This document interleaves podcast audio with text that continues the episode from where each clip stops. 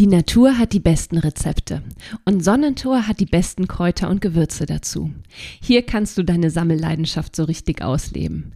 Was in deiner Teesammlung auf keinen Fall fehlen sollte, Brennnessel, Linde, Holunder.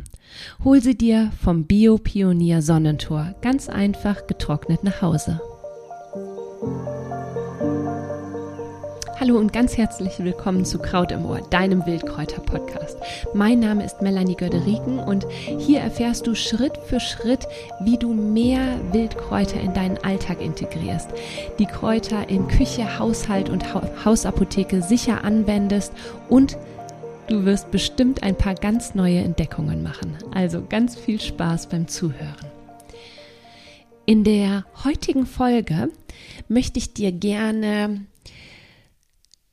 gerne einfach mal ein paar Inspirationen mit auf den Weg geben, wo du Wildpflanzen in der Stadt sammelst. Denn das ist so eine ganz, ähm, ganz häufig gestellte Frage, Melanie und Mo, wo finde ich denn bitte schön, ja, Kräuter in der Stadt?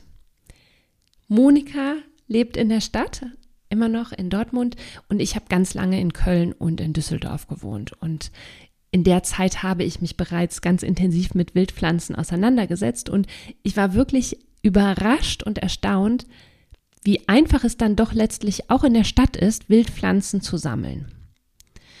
Und ich möchte dir jetzt hier einfach mal ein paar Pflanzen zum einen vorstellen, die du wirklich super gut in der Stadt sammeln kannst und auch, wo du Pflanzen in der Stadt sammeln kannst. Und da sind ein paar sehr einfache Tipps mit dabei und ein paar für kreativere. Also, ich wünsche dir ganz viel Spaß beim Zuhören und ich hoffe, ja, dass, ähm, dass du auch gerade, wenn du in der Stadt wohnst, jetzt durch diese Folge ein wenig inspiriert wirst und die Augen nochmal offener hältst für das wilde Grün vor deiner Haustüre.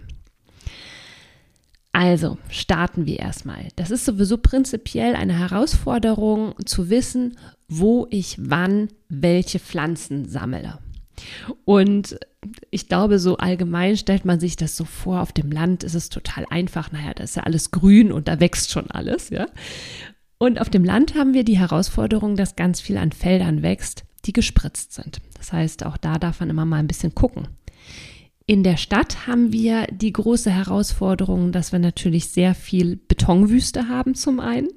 Zum anderen haben wir dann die Parks, wo allerdings auch sehr viele Hundebesitzer mit ihren Hunden langlaufen und ja, da ist dann eben auch das ein oder andere Pflänzchen auf der Wiese nicht sonderlich ratsam zu sammeln. Die gute Nachricht vorab, es wachsen wirklich eine Vielzahl von Wildpflanzen in der Stadt. Löwenzahn, Brennnessel, Gundermann, Beifuß, Schafgabe, die Rose, der Weißdorn, die Schlehe. Also jede Menge Pflanzen. Aber wo sind jetzt frische, saubere Wildkräuter zu finden, die du nicht nur anschauen, sondern vielleicht sogar verspeisen kannst? Und da habe ich jetzt ein paar Tipps für dich. Der erste Tipp für mich ist, schau tatsächlich im Park und in Grünanlagen. Als ich in Düsseldorf und in Köln gewohnt habe, bin ich äh, hierfür oft in, ja, in den Park gegangen. Und es gibt immer Stellen, die, ähm, die wirklich, wo du wirklich richtig, richtig tolle Wildpflanzen auch für deine Küche findest. Und hier ist der besondere Tipp, gerade hochwachsende Wildkräuter kannst du wirklich super gut im Park sammeln. Und dazu gehören zum Beispiel Brennnessel, die Knoblauchsrauke, die Rose mit ihren Hagebuttenfrüchten, der Weißdorn mit, ihren, mit seinen leckeren Früchten, den Blättern und den Blüten. Also all das, was so schön hoch äh, wächst, das kannst du wirklich richtig gut in, in Parks und Grünanlagen sammeln.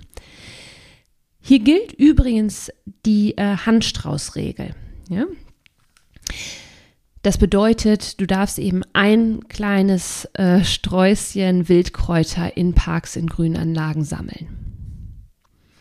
Dann ähm, gibt es eine Oase an Wildpflanzen auf städtischen Brachflächen und Ödland. Und da wachsen wirklich eine Vielzahl von Wildpflanzen und Wildpflanzen, die teilweise richtig schwer zu finden sind, wachsen dort. Also vor allem sogenannte Pionier- und Ruderalarten wachsen hier, also Pflanzen, die ähm, als erstes brachliegende Flächen wieder besiedeln und beleben.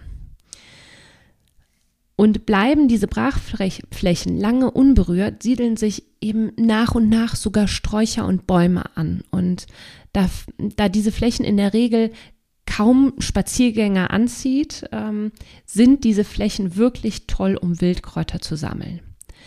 Da ist es noch nur wichtig zu wissen, ähm, was vorher auf diesen Flächen war.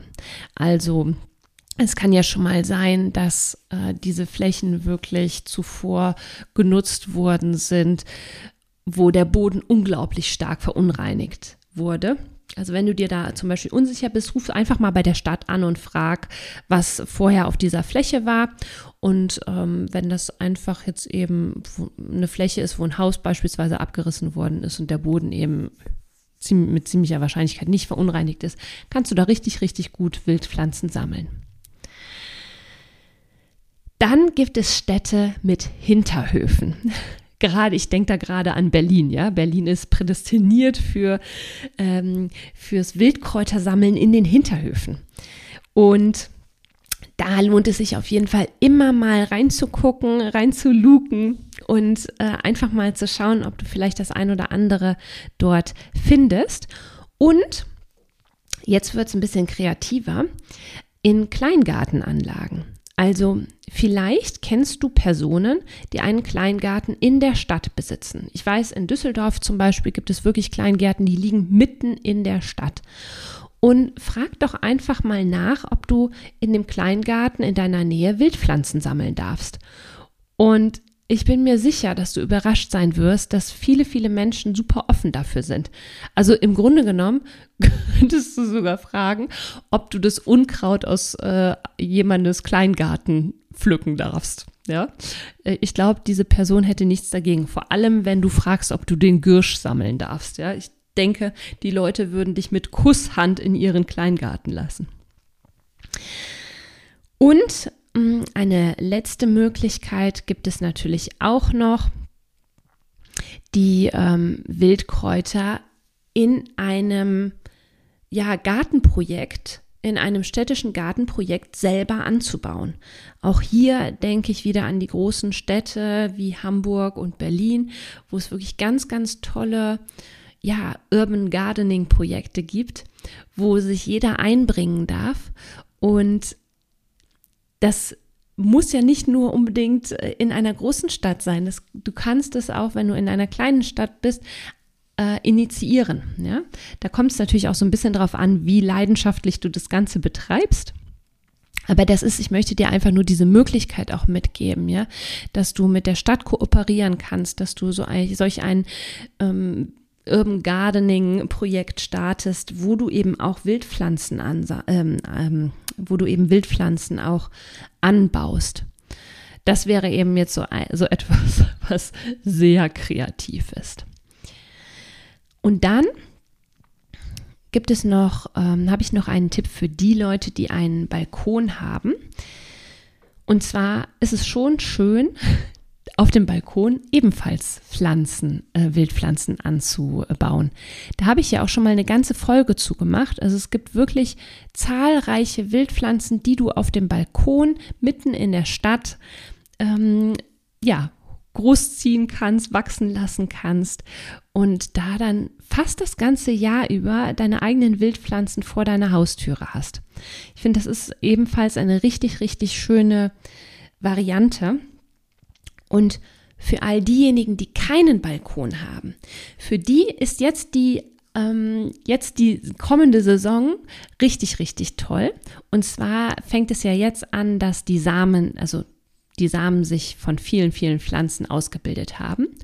Und was du damit wirklich richtig toll machen kannst, ist, ähm, dass du dir Samen beispielsweise von der Vogelmiere sammelst, von, äh, der, von der Melde oder von dem weißen Gänsefuß und daraus einfach im Winter Sprossen auf der Fensterbank ziehst, ja? Und dann hast du deine wilden Sprossen, die einfach super gesund sind und gerade im Winter irgendwie so mal so ein bisschen frisches Grün in deine Küche zaubern. Das finde ich ist auch eine richtig schöne Möglichkeit, egal ob du jetzt dem, äh, in der Stadt oder auf dem Land wohnst, äh, dir die Wildkräuter ja zu dir zu holen, ja.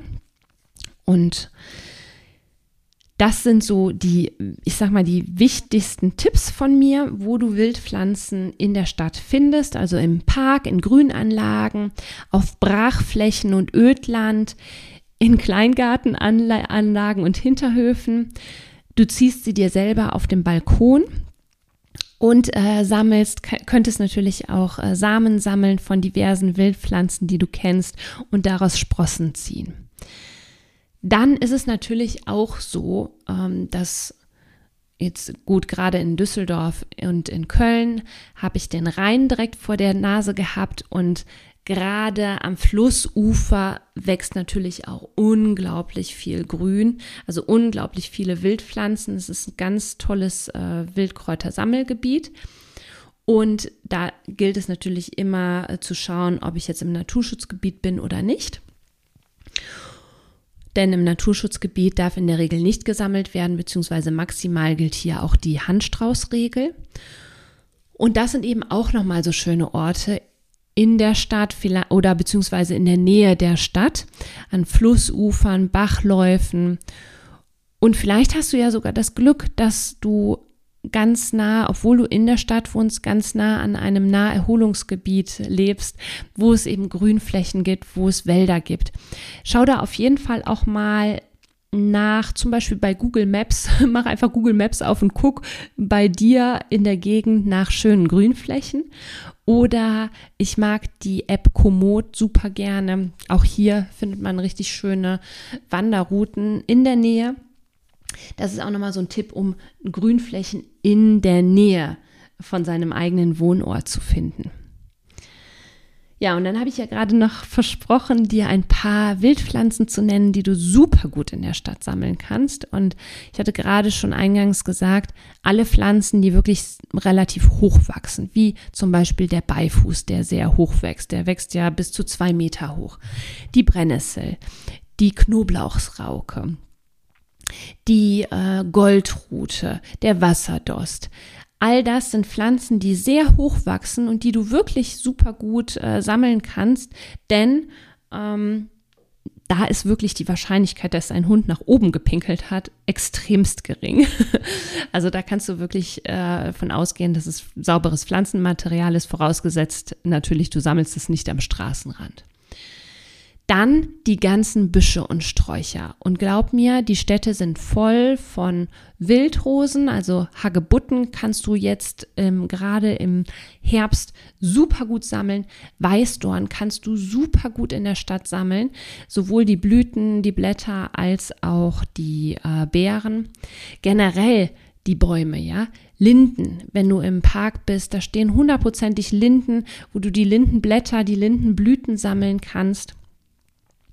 Ähm, also all das, was so hoch wächst, das kannst du richtig gut in der Stadt sammeln. Und halt einfach mal die Augen auf. Also jetzt, da du weißt, dass es in der Stadt höchstwahrscheinlich auch in deiner Stadt viele dieser Heckenpflanzen wachsen, viele Pflanzen, die sehr hoch wachsen. Halt mal die Augen auf und du wirst hundertprozentig erstaunt darüber sein, wie viele Pflanzen du entdeckst, die du tatsächlich in der Stadt sammelst.